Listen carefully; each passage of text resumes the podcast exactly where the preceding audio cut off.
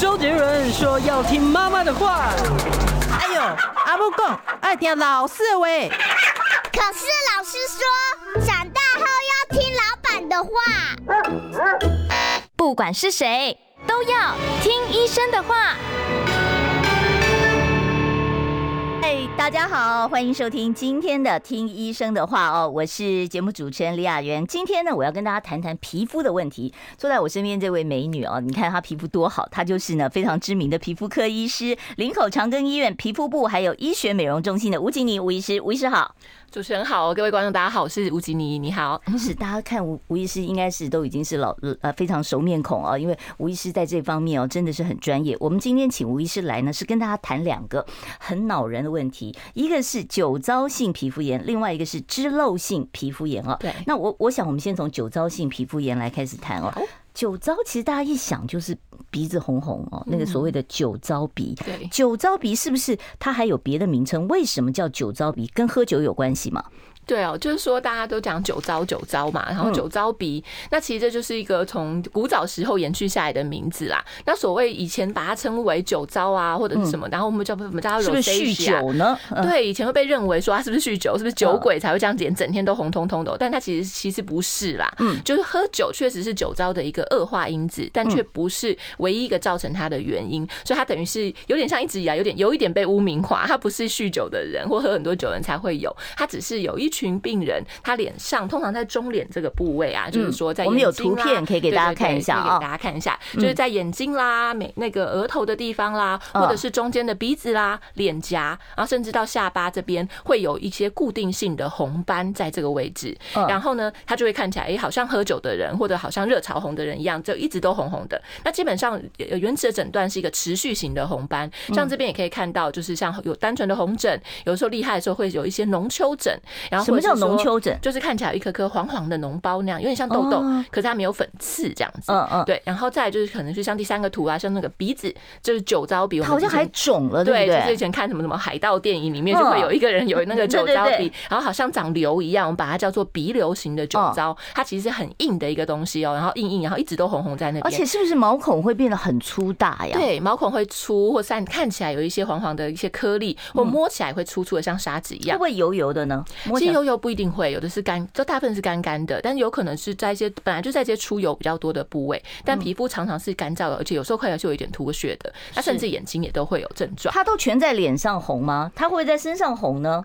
对，主要的话呢是在脸部为主啦。那但是呢，其实有时候延伸到一些包括像是前胸啊这些部位，脖子或者是耳朵附近，或者是头皮，也还是有可能会出现这个红红的疹子。那刚刚讲它其实是一个误名，就是说因为它像一个酒的颜色，红酒的颜色。那或者是说它其实像是喝酒以后的那个颜色，或者我们叫 rosacea，rosacea 其实是是玫瑰玫瑰色，对，粉红色，就像我们那个嗯，就是红酒那个玫瑰酒嘛，就淡粉红色那个颜色，所以就被称为这个名字。所以我们现在就希望，哎，大家玫瑰好听点，酒糟 对，称呼我们的患者是玫瑰斑，因为它其实就是一个形态上的表现，然后它跟酒是恶化，但是不是因为它喝酒造，就是一定会造成这样的情况。好，那吴医师我要问一下了，我知道红斑性狼疮的患者他们会有所谓的蝴蝶斑。是，也是长在脸上。对，这个蝴蝶斑跟这个呃酒糟哦，也就是所谓的玫瑰斑，怎么来区分呢？对，就是说哈，就是说，如果是红斑性狼疮的红斑，它大概我们也是叫 Malarach 就是蝴蝶斑，也是在脸颊在哪里？在中间，对，脸颊这个位置。但它通常呢，有的时候就是鼻子的地方，还有这个鼻翼的地方，这个法令纹以内的地方，通常是比较不会有的。所以它就像这样一一圈一个一个蝴蝶的形状。哦，它真的长长得就像个蝴蝶，对，像个蝴蝶的形状。会跨过鼻梁吗？会跨过，但是这个。鼻子的地方和鼻子下面这个法令纹以内的地方通常是没有的，就是我们会说这边是 sparing 的，就没有这这个红斑的情形。所以酒糟不是，酒糟是这边为主，但是它可能这边也有，就是额头这边也有，对，眼睛也有，然后到下巴这边也都有这样子。那它跟皮肤白、皮肤黑有没有关系啊？嗯。那黑人呢？那如果就是如果说他皮肤本来就是非洲人的话，他不会有这个酒酒糟的问题吗？嗯，就是我们后面也可以看到那个有一些他的一些高风险的一些因子哦。我们看一下高风险因子，麻烦加持放。有些高危险群，高危险群是什么呢？就是说其实有几个主要的，就是说，哎，应该是高危险群，对，哎，就是说他。没错，就是白人或是肤色比较浅的人，其实是比较多的。那这个因素不是很确定，但是目前研究看起来就是这样子。那也有可能有一些是因为比较颜有色人种，是因为看出来看得出来跟看不出来的问题。有色人种会比较看不明显嘛，就是他就算血管扩张，台湾可能也看不到。但是其实黄种人看得很清楚了，看得很清楚。对，其实蛮蛮厉害的。不够黑，所以就看得见。对，但是如果是就是黑人啊、非洲人的话，就是会比较不明显。那年纪大概就是三十到五十岁这个年龄的族群，也就是说大概就是轻轻熟女开始这样。可是我刚刚看你那些照片，有的已经都是银发族了，是不是？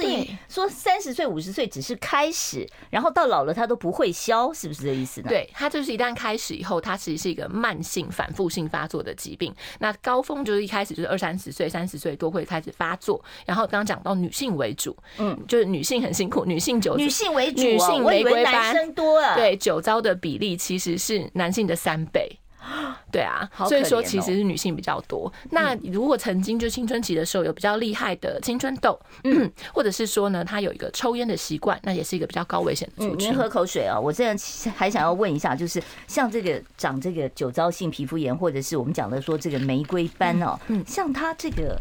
跟更年期有没有关系？跟青春期又有没有关系？如果他有这个体质，是不是青春期就会开始了呢？嗯，就是目前也发现哦，就其实，在青少年或者是儿童，也有些族群会有这样脸部诶比较血管扩张的这些情形。嗯，但目前就把它归类为其他的一些疾病啦。那所以目前会诊断为玫瑰斑，还是从这个大概成年过后开始。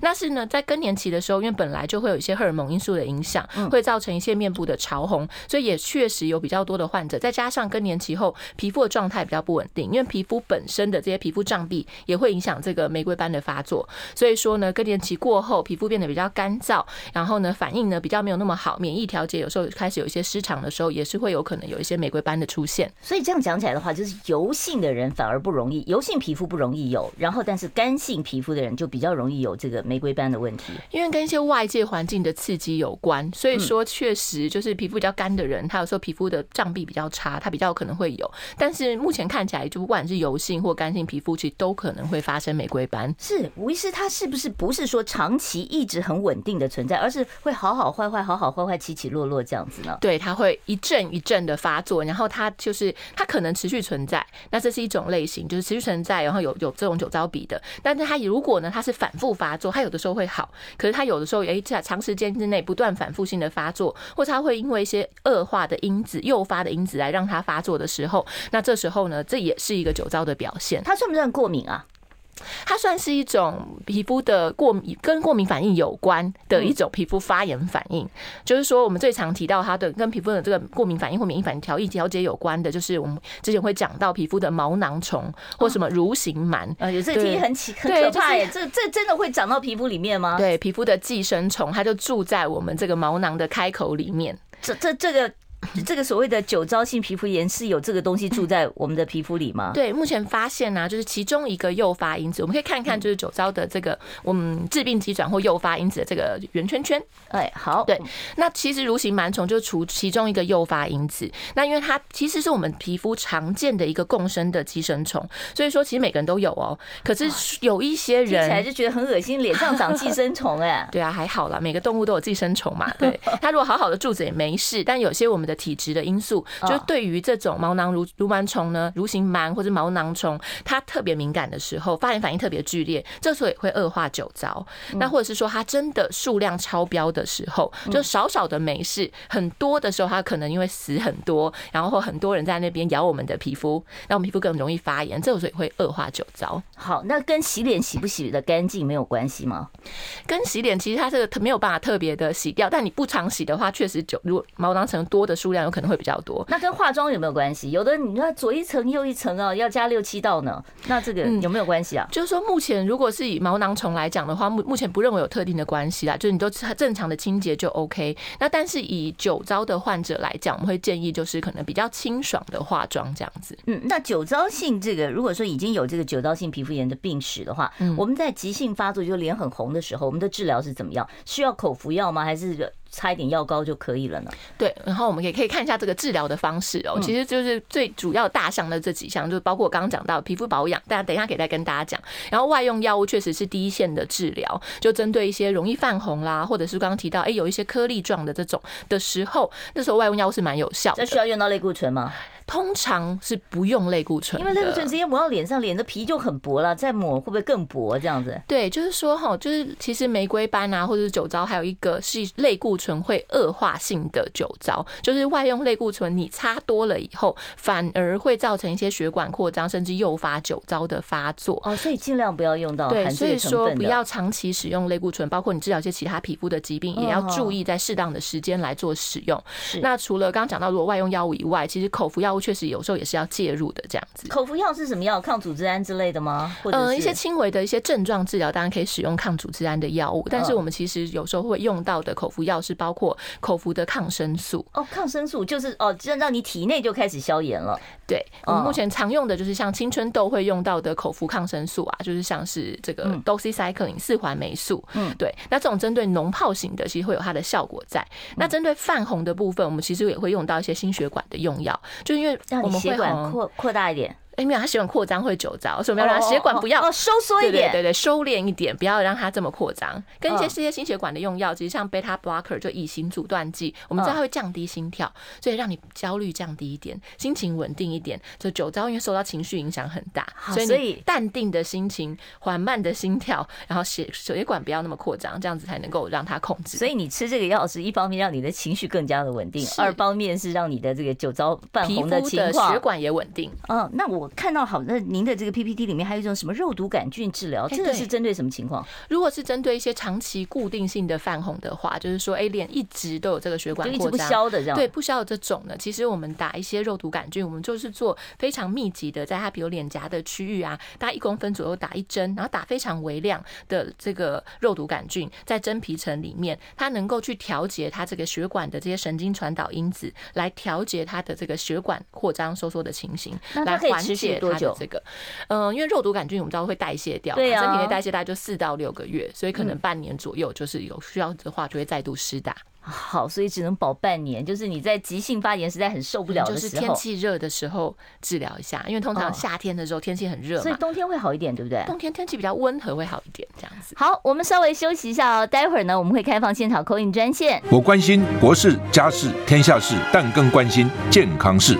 我是赵少康，推荐每天中午十二点在中广流行网新闻网联播的《听医生的话》。我们邀请到的都是国内数一数二的医疗权威，给你一个小时满满的医疗资讯，让你健康一把抓。除了收听以外，还要到 YouTube 频道上订阅 “I Care 爱健康”，按赞、订阅、开启小铃铛，爱健康三支箭，一件不能少。今天呢，现场为大家邀请到的是皮肤科的名医哦，林口长庚医院皮肤部还有医学美容中心的吴吉妮吴医师在我们节目中来。今天我们谈的主题是啊，这个酒糟性皮肤炎还有脂漏性皮肤炎。我们刚才酒糟还没谈完啊，酒糟性皮肤炎刚才我们已经证明了，应该要叫玫瑰斑呢，就是脸上会红红的，红红玫瑰色这种的红斑。哎，我听说这个。酒糟性皮肤炎，也就是这个玫瑰斑，它会影响到眼睛啊？有这个有这个可能吗？是哎，有什么相关呢？对，目前发现这个酒糟性皮肤炎或者玫瑰斑呢，它其实会有这个眼部的表现哦，就像我们看到，其实眼睛有可能它的眼皮会有些红肿，或眼皮上的眼睑的部位，就是眼皮上它开的睫毛的附近，它可能会有些脱屑，黄黄的屑屑，就跟我们脸上有些屑屑一样，它眼皮上这个眼睑会靠近睫毛根部的地方有些小屑屑，然后或者说有些一颗一颗一颗的那个眼睑发炎的感觉，所以。我们的眼皮的边缘就会变得比较不规则，那有时候甚至呢，连它的这个结膜也会红肿发炎，然后甚至角膜上也会有发炎，或是甚至产生一些溃疡的情况。结膜发炎，这不是一种就是我们就是过敏性结膜炎造成的眼睛红吗？对，所以它这种发炎反应呢，就是炎甚至从皮肤发炎一路眼眼皮这边都会发炎，连结膜都会发炎，所以病人有可能就说会眼睛红。那甚至厉害的话，因为结膜、角膜都会发炎，甚至还是有可能会造成比如视力模糊。糊的情形，那或者眼皮周围的皮肤很肿，所以就整个眼皮又肿，眼睛里也红肿这样子的情况，那病人可能就会有一些异物感啊，或者觉得就是刺刺痒痒不舒服啊，也是一样会热热的。嗯嗯，那这个情况我到底要找皮肤科，我还是找眼科呢？是，那大部分患者就是皮肤比较厉害，就会先来给皮肤科医生看。那我们如果看到他这样眼睛的情况，大部分时候呢，我们还是会转介到眼科医师去做检查，因为有一些细微的东西，必须要眼科医师用细细灯放大去看它，就包括诶，他到底就刚刚有讲到这个蠕形螨或是毛囊虫，其实眼睫毛那边的毛囊一样会有毛囊虫或蠕形螨，所以有一部分的患者是因为这些蠕形螨虫、毛囊虫造在住住在我们的眼皮这边的皮肤的毛囊里面，睫毛这边的毛囊里面，造成他这个眼睛的这个酒糟的或者是玫瑰斑的恶化。那怎么样除虫呢？我总不能对着它喷杀虫剂吧？对，眼睛很敏感，就我们千万不要乱用杀虫剂是不行啊。但是就是要怎么办呢？就是可以考虑温敷。就是一些研究告诉我们，它有一点微微怕热，所以我所以我敷两个红茶袋在这里就可以。对对对，我们稍微温敷一下眼睛，但是也不能说太久或太热。有到酒糟，如果脸的话，热其实会让它恶化。嗯，但是我们温敷可以让毛囊虫认为比较容易出来。它不喜欢躲在毛孔里，它会被你热出来，逼热出来，那热出来，等等到那个拿掉了以后，热敷垫拿掉以后，它是不是又钻回去了呢？对，所以我们可以把它洗掉。那所以我们就会转介到眼科医师，眼科医师会建议我们用一些就是眼睫毛这些专用的清洁液，或者是一些擦拭的擦片，就是可以买得到的，就是在一些那个医药用品行，那就是把这个我们做眼睫毛的这个擦拭，把这个我们如果热逼出来的这些毛囊虫可以把它擦拭掉，还有一些有一些结痂啊或者一些不舒服的一些脏脏的东西把它擦拭掉，也是会缓解症状。所以初步的这个控制就是温敷，然后可以眼睛容易干会痒的话，用一些人工泪液，然后呢用这些这个眼睫毛的擦拭的这个清洁片，然后呢如果再厉害的话，就要拜托眼科医师帮我们看一下了。好，这个听起来真的是，我一一想到说你的眼睛里面可能有虫，你就觉得很很可怕，很害怕啊。好，那我们在治疗上面，除了刚才讲的说肉毒杆菌，你可以管半年的时间，我看到还有镭射，镭射是处理什么样的状况？对哦，就是说呢，有些人他这种就是长期的泛红，那我们知道血管扩张，它原本是因为受一些压力啊、情绪的这些情况扩张，情绪也会造成酒酒糟。对啊，就我们很激动的时候，或者很害羞的时候，脸会红嘛。嗯，对，所以说应该你情绪很波动太大的时候，对，一般来说应该就一下都没有。但酒酒糟或玫瑰斑，它是一个发炎反应，所以它可能因为长期刺激血管扩张，扩张久了就回不去了，血管就一直扩张在那边，所以脸就持续呈现泛红。那这时候怎么办呢？我们可以用一些医美镭射的方式来破坏这些已经扩张的血管，所以我们可以就是用，比如说染料镭射。比如说，我们用强力脉冲光的治疗，或是一些这个这个长脉冲的这个儒雅各镭射，它基本上都是作用在我们的血红素。嗯，血红素就会吸收这些比较强的能量。对，它就会把血管破坏掉。基本上还好哦，这些镭射不太会破坏到色素跟表皮层，它是作用在血管打斑的那种反黑的那个问题。比较不会做完以后有点像是，或者会有些轻微像偶切那样，就是小血管被我打爆了嘛，被我镭射能量打爆，就是微微淤青啊，或者稍微比较红肿。那几天就消完之后，其实几天一个礼拜就红就会就是那个打完的那个不舒服的那个淤青的颜色就消了，然后酒糟也会改善，一劳永逸吗？就很很遗憾，不是，但是可以帮助他控制啦。如果血管已经扩张到很厉害的情况，其实一些外用药物是没有办法控制的。那这时候借助一些医美镭射，可以把它恢复到比较好一点点。那其实还是要配合，就是生活上、情绪上跟一些药物啊，包括外用药，包括这个口服用药的一些控制。生活上、情绪上，那饮食上有没有什么要注意？有没有什么事情是我吃进去，比方我吃个麻辣锅，会不会我那个酒糟性的皮肤炎就犯了呢？哦，有哦，就是我们可以跟大家分享一下这个日常生活的注意事项。嗯，那饮食的部分呢，有比较可能会诱发的一些因素啊，就是第一个，不要吃辣，辣不行，辛辣食物不能够吃。然后酒精嘛，酒精当然是要避免，酒精，对我们喝酒脸会容易成红肿嘛，就是那个那个像喝醉酒那样子，所以说那个不行，所以酒不行。那辛辣食物不行，然后太热的食物不行，热饮不行，所以太热也不行啊。对，热咖啡、热茶就不要喝热的吧，喝常温的。哦，常温哦，对，好，就不要热，然后不要没有关系对，不要被热敷到这样子。比如所以说我像又辣又不行，所以麻辣锅真的真的不真的不太行。好，所以如果你已经有这个病史，有这个这个体质的话，你就不能够再吃麻辣锅了，就不要麻辣锅了。那再来的话，就包括这个有一些食物，它可能还有这个所谓的肉桂醛，比如说像番茄或是柑橘类的水果，或者是说真的就肉桂，还有巧克力里面有肉桂醛，也被认为会恶化酒酒糟。那还有一些就是比较容易造成组织胺释放出比较多的一些食物，比如说奶酪啦、起司啦、葡萄酒啦，然后或者加工的肉品。鲜奶目前认为还 OK 啦，鲜奶还可以。对对对对对，就是一些加工的这些奶制品，然后或者加工的肉品、腌制的肉品就尽量不要。然后再一些，虽然说我们都有人要维生补充维生素 B 群，但是一些高烟碱酸，就是维生素 B 三，也被认为可能跟酒糟的恶化有关。比如说肝脏啦、内脏类的食物啊、香菇啊，然后什么豆类啊，然后或是那个种子类的芝麻跟花生这种，然后也可能会恶化。大鱼大肉也可能会恶化。那听起来我快饿死了。高脂肪食物、炸物、炸物也不要吃。炸物不是说只是长痘痘吗？原来你有这个体质也是。它其实还是比较容易造成皮肤的发炎，可能不行。那你刚才说，其实说那个螨虫比较怕热嘛，我用热水洗脸可以吗？热水洗脸又不行了，又不行了。对，因为我们知道热，你看我光是去晒太阳或天气热的时候，我们玫瑰斑的患者、酒糟患者就会复发，就会恶化了。所以你还去用热水去烫脸，那是就是不行哦，不行。所以那我一定要用冷水。对，洗脸不管是你是痘痘肌、容易出油的脂漏性皮肤炎、玫瑰斑，都建议用。常温或者是就是略低于体温，至少略低于体温的温水，基本上都快洗脸呢是不需要。极端的温度也会刺激酒糟，就是说你不要去太冷的地方，不要去就是狂受冷风吹，酒糟也会恶化。所以舒适温和常温水。就是水龙头一开就可以洗脸这样子。好，所以如果你是那个属于酒糟性皮肤的话，你千万不要为你我受冷风吹哦。这个你到了冬天你会发的很严重哦。好，我们在这里呢要稍微休息一下，待会儿呢我继续来跟吴吉尼医师讨论相关的皮肤炎的问题。当然，三十八分以后我会开放现场的 call in 专线，听众朋友。想健康怎么这么难？想要健康一点都不难哦。现在就打开 YouTube，搜寻“爱健康”，看到红色的“爱健康”就是我们的频道哦。马上按下订阅，并且打开小铃铛，就能医疗保健资讯一把抓。想要健康生活，真的一点都不难，还等什么呢？爱健康的你，现在就打开 YouTube，订阅“爱健康”。今天请呢林口长庚医院的吴吉妮医师来跟我们谈有关于酒糟性皮肤炎还有脂漏性皮肤炎。我现在你看时间都快结束了，我到现在 脂漏性皮肤炎还来不及谈，没关系，下一次如果我们来不及的话，我们下次再谈脂漏性啊。没问题。我酒糟的问题还是要问清楚，像很多人有这个酒糟鼻，对，好就红红一个红鼻子，那真的是让人觉得有点很难受了哦，社交上会受影响，自己会受的影响的。这个有没有办法处理？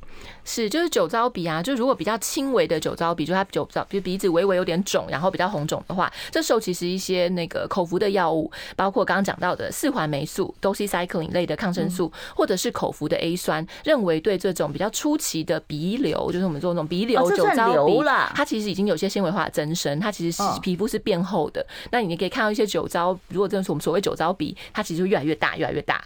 对，就像我们有一些就是看到一些患者的照片啊，或者是一些我刚刚讲的一些海。盗会有点酒糟鼻的情形，哎，我们这边有，它其实是变肥厚的，就是它的鼻子其实是比正常它原本的鼻子还来的肿、来的硬的，嗯嗯，所以口服药可以，外口服 A 酸、口服的抗生素在初期的阶段有一些帮助，但如果已经变成像这样瘤状增生，整个变得很大了，那这时候当然还是需要一些比较侵入性的治疗。这所谓侵入性是怎么样？动脉科手术把它切掉一点吗？对，传统会做外科手术，就直接把它切掉一部分这个纤维化的组织，那不会留疤吗？其实还好，就我们鼻子的皮肤的愈合能力其实很不错的，所以我们把它切除掉或电烧掉之后，很多还是可以慢慢这个皮肤自己长好。那另外的话，就是说目前用蛮多的会用到镭射，镭射也是用一些气化性的镭射，像二氧化碳镭射也是蛮常可以用在，就是直接等于把它磨皮镭射，把它磨回比较好的原本的大小。这样。那形状呢？形状可以改回来吗？像这已经肿那么大一块，可以啊，就是磨多磨少，把这些纤维化的部分都磨掉。嗯，那针对这些比较大的这种，嗯，比如说毛孔什么的，我们也是可以借由像二氧化碳镭射这些方式来做改善。哎，我其实就有点。想说，如果说我都已经酒糟鼻到要动外科手术来把它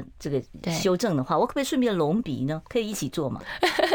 就是说隆鼻，我们还是因为有异物放在里面啊，所以我们会尽量少开放性伤口，怕感染。所以，但是你整个大磨的时候，整个皮肤、整个鼻子都是伤口，所以我觉得不是太适合一起做，不适合一起做。对，等皮肤好一点的情况再去做这个处理。是您刚才讲到说用到四环霉素，可是四环霉素不是说吃多了牙齿会黑吗？是不是有这个问题啊？对，就是以前都会有这个想法，就是说，但是就是只有在小孩子，所以一般来说九岁以下。嗯的小孩子，我们不会用到四环霉素，不管你是治疗青春痘或其他因素，它都有可能造成牙齿变黑。四环霉素它主要作用是什么？四环霉素有两个作用，一个它就是抗生素，它会就是抑制一些痤疮杆菌跟一些皮肤表面的微生物。那再来第二个就是抗发炎，它本身就是有 anti-inflammatory，就是抗发炎，它不只是杀菌哦，它可以抗发炎。所以我们常常用在不管是青春痘的治疗，用在酒糟的治疗，甚至用在一些自体免疫的水泡病的治疗，都是借助它这个抗发炎的效果。可以把它想成一个，它不是类固醇，但它有类固醇的抗发炎的效果，这种想法。好，那我现在要问的是，患者最关心的就是，如果说我已经有酒糟性皮肤炎了啊，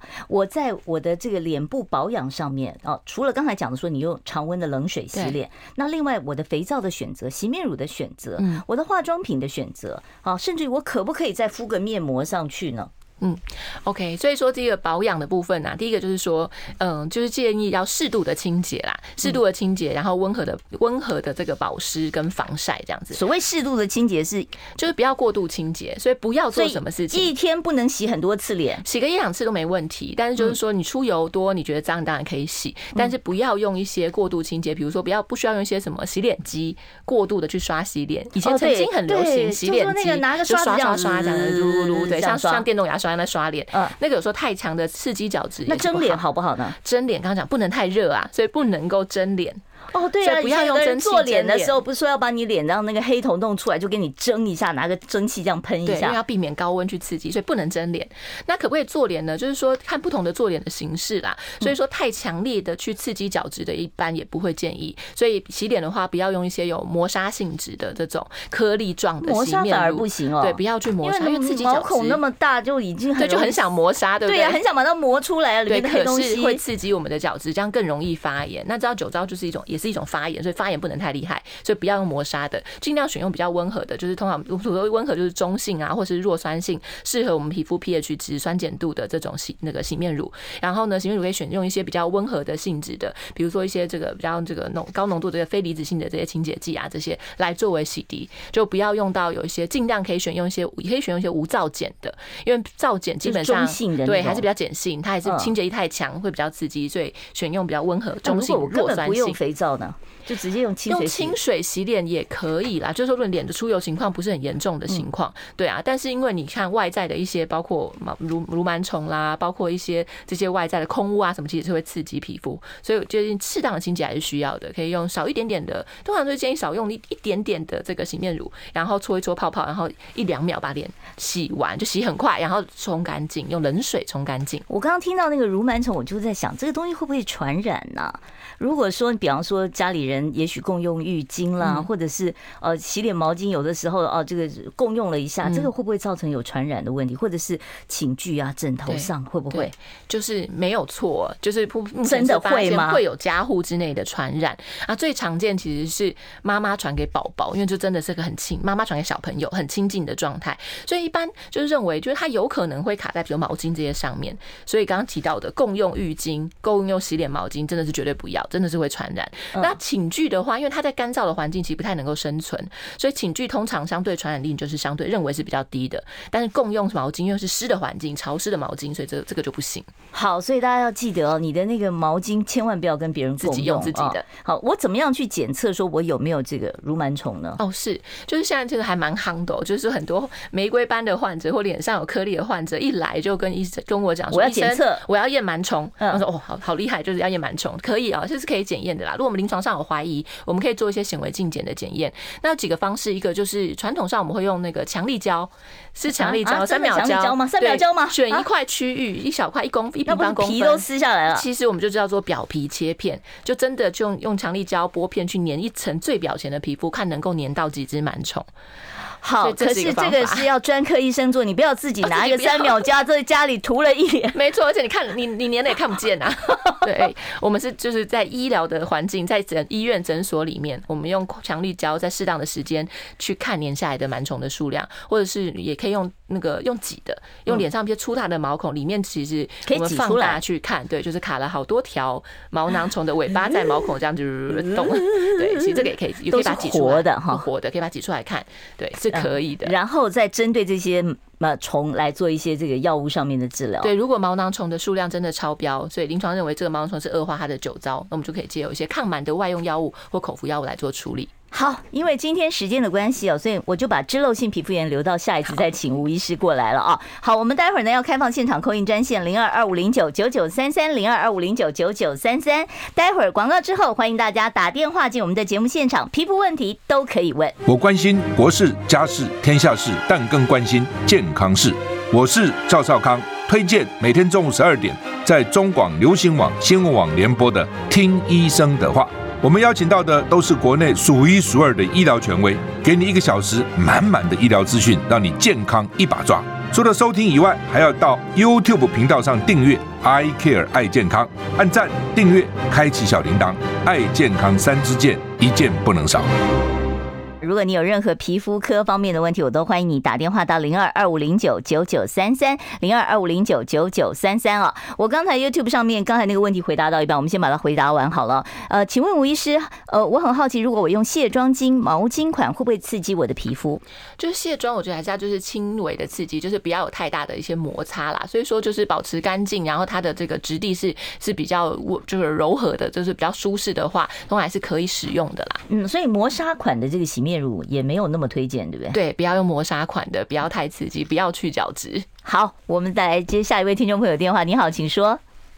请教如形满的这个外用药膏，前几年已经有引进了，那可是呢，小诊所比较会开，教学医院呢都只开口服用药。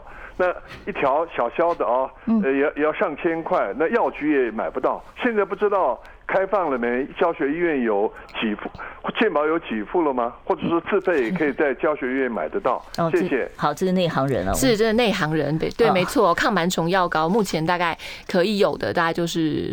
这个苏利达 Ivermectin 啦，就是这个一个杀寄生虫的成分的药膏，那确实是所费不止啊，就是好好两三千块的药膏。那目前就是在我们长庚医院或这些大型的这个医疗院所，然后诊所其实都有这个苏利达药膏了。然后之前确实有一阵子就是缺货，就是说买不到，但是现在的话又有有开始比较稳定的供应，所以说目前我们在临床治疗上，如果怀疑是螨虫感染，一样会用到这个抗螨药膏。所以这个东西是自费的吗？还是健保？目前健保。没有给付，对，人家健保这么贵，健保可能也没有办法了哈。对对对，所以大家这个辛苦自费一下。好，我们接下一位听众朋友电话。你好，请说。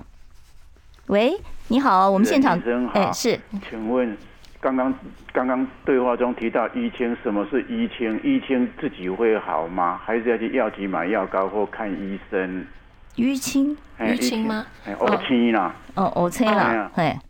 好的，就一般性的淤青哦，一般性的淤青其实自己会退啦，所以说一般通常是不需要特别治疗。刚才我们讲的是说，镭射的时候会有一点点轻微的淤青，那个是镭射造成的一些。对，镭射造成淤青通常是很表浅的这些微血管破裂，那通常我们也不会特别治疗，但是有时候我会开一些化瘀的药膏，就是比如说像 Heparinoid，就是嗯常见的品牌，可能像洗洗疗妥啊、洗疗瘀这些，确实可以帮助淤青比较快缓解。所以一般我们是为为了外观上缓解，或是为了有些呃淤。淤青比较大，症状上也很痛啊，你就是想说让它快点散掉，那是可以用一些这些洗疗妥、洗疗浴的产品这样。嗯，好，我们现场呢会持续开放专线哦，二五零九九九三三，好，外线是要记得加个零二。下一位听众朋友你好，请说。你好，老哎，我想请问一下，因为我儿子他现在是青春期，然后痘痘跟粉刺一直都蛮严重，然后我也有带他去看皮肤科。那因为他有吃一种药，好像医生会说要看那个肝指数，然后我就发现他抽血之后他的肝指数偏高，他是不是就不适合再继续服用那个医生指示的那个呃？他是哪一种药？药名你要不要告诉一下吴医师？呃，好像是是 A 酸的。嗯哦，A 酸，那吴医师可以回答吗？好，嗯。呃，是哦，就是说，如果你比较严重的痤疮、青春痘，就是我们可能就用到这个 isotretinoin，就是口服的 A 酸来作为治疗。嗯、那口服 A 酸确实有可能哈会造成肝肾负担，对肝功能指数的上升，或者有些人的血脂肪的比例上升。嗯、所以基本上，如果抽血发现有上升，一般我们大于两倍以上，我们就是会比较注意。所以如果数值到比较高的时候，基本上我们还是有可能会停用，因为病人可能就不适合代谢这样子的药物，或者是调降它的剂量。所以还是建议，如果既有发现是那个。个肝指上升，还是回去跟你的皮肤科医师讨论一下，有没有需要调降剂量，或者是暂停使用一下，然后再观察这样。这个 A 酸没有外用的吗？有 A 酸有外用的，所以外用的 A 酸的药膏是会有的，比如说像豆腐润药膏，或像现在有出了新的第四代的外用 A 酸药膏，那或是一些伊皮豆啊等等。那外用 A 酸药膏当然效果确实不没有口服的那么好，嗯，对对，但是不适合使用的患者有时候还是可以作为考虑啦，尤其是新的 A 酸药膏的刺激性也降低许多。好，我们接下一位听众朋友电话，你好，请说。不好意思，想要请问一下，你刚刚说如果常常刺激皮肤不好，那如果做一些镭射电波拉皮会刺激皮肤吗？那请问一下，多久可以做做一次呢？哦，好，镭射电波拉皮这种东西，如果他本身已经有这个酒糟性的皮肤炎的体质的话，还适合做吗？对，就是说，如果有酒糟性的体质，或是一些一般肤质，可能你比较容易脸会红或血管扩张的时候，其实做医美镭射前就是真的是要停看停啊，就建议要就是咨询过专科的皮肤科医生，就是说先排除你有一些真的是有酒糟的情况或些皮肤炎的情况，才适合做医美镭射。那一些医美镭射就是有一些比较大的热能的刺激，比如说像除斑啊这些。那有些真的有可能会诱发你的酒糟的发作，或者一些侵入性的治疗，像一些会有破磨皮啦，或者是有破损的这些飞梭啦，然后皮秒镭射都可能会刺激你的玫瑰斑，所以说一定要先咨询过专科医生，确定是 OK 的才能够做这样的处理。那刚刚提到的这个电波啦，或者是音波拉提这一类，它是作用在比较深层，那表层有一个降温。那目前认为啦，目前认为就第一个它高温，如果施作不当，还是有可能会刺激玫瑰单玫瑰干的发作，因为它是热。能，但虽然还有表面的降温，所以目前一些文献是告诉我们说，其实这个热能性的治疗，像电波、音波，在适当的操作情况下，是其实酒糟的患者是还是可以施做的，因为它表面降温作用生成的话，它是可以做的。对，因为它其实是个表面的降温，里面加热，所以就是看一下自己有没有很容易发红啊，就你车热烫啊，能不能验血验出来啊？验血目前没有一些特别的因素，就是能够被我们验得到的，所以电波、音波可能可以做，但是还是要小心这样子。哦，那多久做一次？他刚刚问到。哦，对，多久做一次？通常电音波拉皮通常会做疗效，大概都会大概说两年左右啦。所以一般是不需要带太频太频繁的施作。那交替做的话，一两年做一次，大概算是安全。那它的效果能够维持到两年吗？哎，对，目前认为研究上看起来可以到这个大概就是两年，就二四二十四到四十八个月左右。那但是我们人就是一个持续老化的一个动态的变化，所以说皮一边拉它还是要看它的状态，对，然后再看。什么时候要再度施打这样子？好，我们下一位听众朋友，你好，请说。诶。喂喂，哎，我想请问一下啊，嗯，我我想问一下说，异位性皮肤炎的话要怎么治疗？哦，异位性皮肤炎这也很多人困扰啊，是，就是最近就越来越多人有这个困扰的情况，可能空污啊，是季节的关系都有关系。对，季节变秋冬，皮肤干燥以后，哎，异位性呃皮肤恶化人也变多。那治疗其实有很多类型的，大概他可能会想外用外用药物，或者外用类固醇，或者外用的非类固醇的，我们就是用叫钙调节磷酸酶的治疗，这是一个很常可以用到没有类固醇的药膏，是一个蛮好的治疗，那再来的话就是口服药物了。口服药物的话，除了短期用类固醇以外，现在有很多新的药物，包括我们知道一些小分子的叫做 JAK J A K 的这个抑制剂，它是呢就是等于这种取代类固醇的一种免疫调节剂。那目前看起来治疗效果其实也很不错。那在自费可以使用，那健保经过一定的这个流程也可以做申请。那还有注射用的叫做这个 Dupilumab 这种抗我们介白质素四跟十三这种这种免疫调。太了不起，这么复杂的 东西都对。那基本上新的小分子药物或这种注射型的免疫调节剂，它都是相对类固醇来讲比较不会有一些类固醇造成的危害，所以可以跟你的专科医师、专科皮肤医师做讨论。好，我看这个医呃，这个这个。听众朋友可能也上了一点年纪，你真的要跟你的的这个医生讨论，你用什么样的药物会比较适合？现在有一些新的药物会有比较好的效果啊。好，我要请 YouTube 上面发问的听众朋友，你先不要呃这个挂断啊，待会儿呢，我们在节目结束之后，我们继续来回答 YouTube 上面的听众朋友的问题。好，我在这边呢，非常谢谢吴吉宁医师，谢谢您。